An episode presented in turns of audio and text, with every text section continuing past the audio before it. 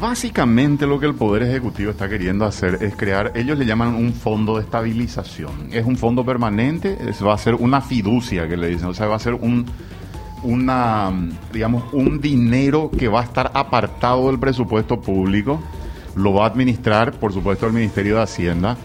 Lo que se pretende es que este fondo sea autosuficiente. Primero se integra con un préstamo, 100 millones, no sé, no sé si son 100 o más, no sé. 100 millones. 100 millones de dólares. Pero abre la posibilidad el proyecto de ley de que se integren más recursos y más préstamos posteriormente, que es lo que me llama mucho la atención. Cuando se normalice la actividad, lo que dicen es que ese dinero del préstamo va a ser devuelto con el fondo que va a provenir del impuesto selectivo que se va a cobrar a los combustibles. O sea, parte del impuesto que posteriormente, cuando se normalice la situación, vaya a ser recaudado por el Estado, va a ir a ese fondo y se va a supuestamente repagar el préstamo. E, es, digamos, el, el esquema que se está montando. Lo cual significa que, en teoría, son los que utilizan combustibles los que van a pagar posteriormente el subsidio. Porque aquí había una, especie de confusión inicialmente que se le iba, porque si el préstamo lo toman y no se devuelve el préstamo, vamos a pagar todos, porque ese préstamo lo pagamos todos. El que tiene vehículos y el que no tiene vehículos también. Pero en teoría, así como está diseñado, el que compra posteriormente el combustible y paga el impuesto es el que va a enviar los fondos para que ese sistema funcione. ¿Y qué es lo que va a hacer? Que cuando sube demasiado el precio, va a subsidiar el precio y cuando baja por, por, un nivel, por un tope que ponen, entonces allí van a fondear este, estos recursos, esta fiducia que le llaman.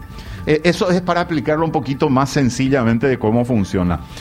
Acá lo que genera mucho temor y muchas dudas de cuál va a ser el mecanismo de pago. Primero que hablan de 15 importadoras. A mí me gustaría saber quiénes son los importadores, quiero saber el nombre de cada una de las empresas, pues esto tiene que ser muy transparente. La ley habla de publicar algunas cosas, pero yo no estoy conforme con lo que dice la ley. Me, parece que le falta más claridad sobre qué va a tener de obligación el Estado de publicarlo para que este sistema sea transparente, porque hay que citar incluso taxativamente, porque ya tenemos experiencia que en leyes anteriores sí, el Estado va a transparentar y va a publicar en su portal. ¿Qué publica? Y publica cualquier cosa. Entonces no nos sirve eso. Yo quiero saber quiénes son los 15 importadores, quiénes son los empresarios que están detrás de estos importadores. Quiero saber si estos 15 importadores tienen posibilidad de tancaje, de, de, acopiar en algún lugar, porque la versión que está circulando es que hay importadores de maletín. O sea, hay gente que tiene una, una oficina que hace de importador, compra en, el, en la barcaza y después lo vende, es un intermediario. Entonces, tienen capacidad de tancaje. ¿Cuánto tiene cada uno? Y me gustaría saber cuando empiece el sistema, cuánto tiene de acumulado ya de tancaje en su establecimiento. ¿Eh? Pues eso, esos son datos muy importantes. Y después, ojo con este tema, porque el Ejecutivo tiene mucha atribución dentro de este sistema que se está creando que eh, a mí me da miedo de que esto se extienda. Ustedes saben cómo empezó el tema del subsidio del transporte público de pasajeros. Empezó con un chiquitito así, se extendió y hoy no podemos levantar. Me da temor que con esa discrecionalidad que va a tener el Ejecutivo, se mantenga este subsidio por mucho más tiempo. En teoría tiene, como está diseñado, te dice que eso supuestamente va a ser imposible, pero el Ejecutivo tiene mucha potestad de definir ciertas cosas, porque la ley le da atribuciones al Poder Ejecutivo para que defina muchas cosas de ese sistema que va a funcionar. Y ustedes saben cómo empieza esto, pero no sabemos cómo termina normalmente. Y la otra cuestión que da mucho miedo es cómo van, quiénes son los que van a controlar. Y yo, eh, me disculpan, pero por la experiencia que tenemos no es buena la experiencia en cuanto al control del Estado sobre esto porque esto va a traer el importador. Por eso yo preguntaba, ¿quiénes son los importadores? ¿Quiénes son los empresarios? ¿Cómo está su situación económica? Porque ellos van a traer, y en teoría, nosotros preguntábamos días pasados al viceministro, en teoría ellos van a tener, ellos tienen un historial de cuánto importaban anteriormente y en base a eso se les va a vender también el combustible y se les va a subsidiar. O sea, en base a eso van a liquidar el subsidio. Pero ¿quién controla eso? ¿Quién controla que el fulano de tal que es amigo del poder o mengano que tiene alguna especie de contacto o nexo con el poder en época electoral?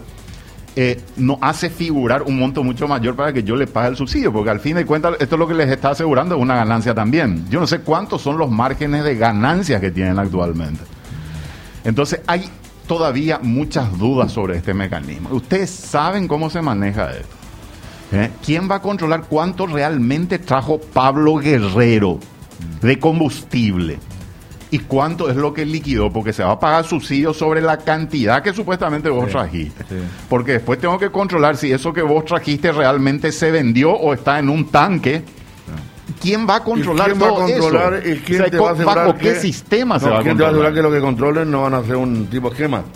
Como se hace todo en este país, ¿verdad? Y, y eh, la duda queda justamente por eso. O sea, anotamos es... a 40 cuando llevaba, ¿verdad? 60. Y, y, eh, Federico, la experiencia no buena. Ustedes vieron lo que ocurrió con el transporte público de pasajeros. Sí. ¿Quién controlaba cuántos vehículos salían es que realmente? En, to, en, to, en todos ¿Eh? lados. Eh, ¿Cuántas cuento, cosas se denunciaron? Cuando yo fui a pasar la otra vez, estaba prohibido a los paraguayos venderle más de 5 litros. Estaba prohibido venderle. Sí. Y el playero te explicaba eso de repente miraba y decía, mi supervisor está mirando, ¿cuánto querés? ¿Qué están diciendo? Sí, sí. Y ahí venía la propina, ¿verdad? Pero te digo más que en todos lados, el que tiene cierta, hay tanta necesidad, que el que tiene cierto control desde el más abajo al que, hasta que tiene necesidad que está arriba, que encuentra una facilidad, se monta un esquema y esto va a ser, ¿quién va a controlar, como decir? A mí me gustaría saber al que cómo, controla? Sí. ¿Cómo se va a controlar esto y cómo no? Por eso yo le decía al viceministro el día pasado, yo no tengo problema, establezcan el mecanismo, porque quiero ver un panel en la computadora mm. donde yo pueda ver y saber cada uno con todos esos datos que estaba diciendo. Y el viceministro me dijo ya que eso no se puede hacer porque hay una cuestión de, del sector privado que se mantiene en confidencialidad. Si el sector privado va a recibir un subsidio que supuestamente es para que llegue al producto, porque después hay que asegurarse de que ese monto llegue efectivamente al comprador final del combustible, que yo creo que es un poco más fácil porque ahí sí se puede hacer un control. Salir a dar una vuelta y sí puedes saber a cuánto te están vendiendo.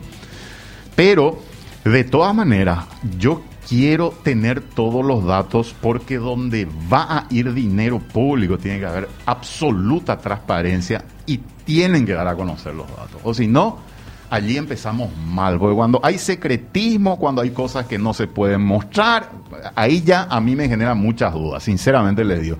Además, hay muchos rumores. Yo no quiero ser muy responsable con, lo, con respecto a lo que se dice porque no tengo pruebas. Pero hay también rumores de que hay muchos de estos operadores que están en el sistema que están teniendo problemas económicos. Brillante ocasión para salvar a algunos con este sistema. ¿eh? Así es que ojo con eso. Yo no estoy acusando, solamente estoy diciendo, yo quiero todos los números y la mayor transparencia si es que esto se va a implementar y si es que se va a aprobar. Yo no sé si hay mayoría, no hay mayoría, pero tengo muchos temores tengo miedo de que esto genere nuevos ricos, como estamos acostumbrados en este país, que esto se utilice políticamente y tengo miedo también de que esto no se acabe ya nunca. Porque en teoría tiene que funcionar la balanza, ¿verdad?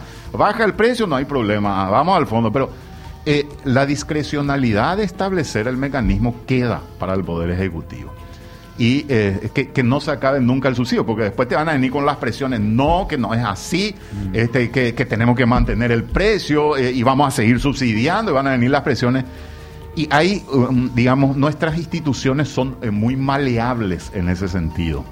Eh, ahí es donde tenemos que ver, pero todos los mecanismos para cerrar estas canillas que pueden quedar abiertas. Además, yo estoy en contra luego de endeudar al país para empezar con esto. Yo creo que hay que sacar el dinero del Estado y que empiece con eso, no un préstamo, que salga dinero que está dentro del Estado. Y no me voy a creer, el, el, digamos, la versión de que no hay dinero. Hay dinero.